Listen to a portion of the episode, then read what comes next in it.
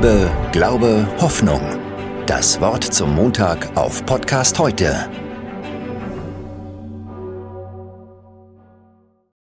Wenn eine große Portion Glück im Spiel ist, kann sich aus dem Verhältnis zum Bruder oder zur Schwester eine Freundschaft entwickeln, die einem das ganze Leben lang Rückenwind gibt.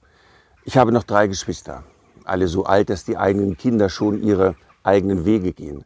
Meine Erinnerung an das eigene Zuhause ist aber noch sehr wach. Was haben wir mit unseren Eltern nicht alles erlebt? Ihre Fürsorge hat uns gestärkt, aber wir haben auch an ihren Grenzen gelitten. Samstags, unglaublich.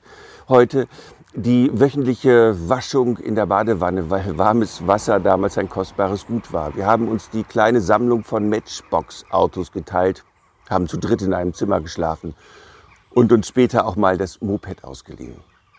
Mit keinem Geld der Welt lassen sich solche Geschwisterfreundschaften aufwiegen. Aber auch das stimmt. Nicht alle Schwestern und Brüder stehen wie Pech und Schwefel zusammen. Wo man sich wie in einer Familie mit allen seinen Seiten gegenseitig zumutet, gehört Streit dazu, wie das Amen in der Kirche oft wird in der Kindheit Wind gesät, aus dem später ein Sturm unter den Geschwistern wird. In dem Geflecht der Beziehung zwischen den Geschwistern lauern ungezählte Tücken. Der Erstgeborene fühlt sich zurückgesetzt, wenn ein zweites Kind die Bühne der Familie betritt.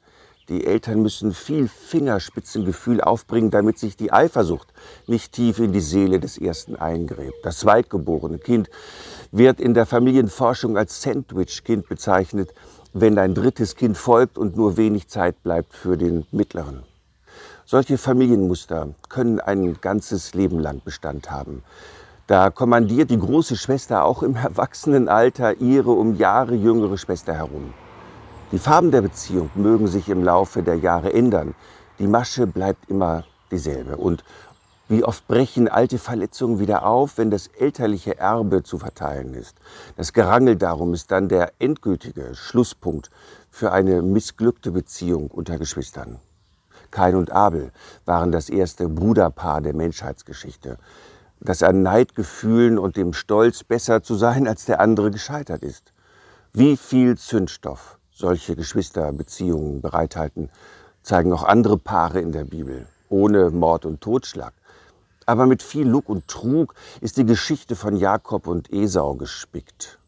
Schon im Mutterleib erzählt die Bibel, haben die beiden sich darum gerangelt, wer als erster das Licht der Welt erblicken würde.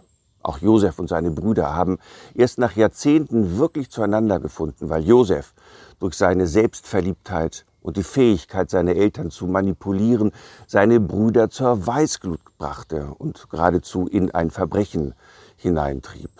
Klüger waren da schon Abraham und Lot. Sie trennten sich brüderlich, bevor sie ernsthaft sich in die Haare bekamen. Lass doch nicht Zank zwischen dir und mir sein, denn wir sind doch Brüder, sagen die beide. Steht uns nicht das Land offen? Trenne dich von mir, gehst du zur Rechten, gehe ich zur Linken, gehst du zur Linken, gehe ich zur Rechten. Also trennten sich die Brüder von dem anderen.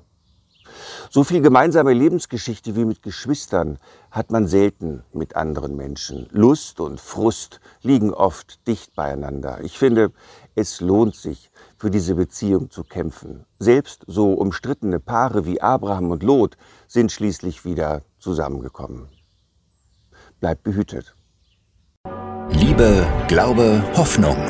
Das Wort zum Montag auf Podcast heute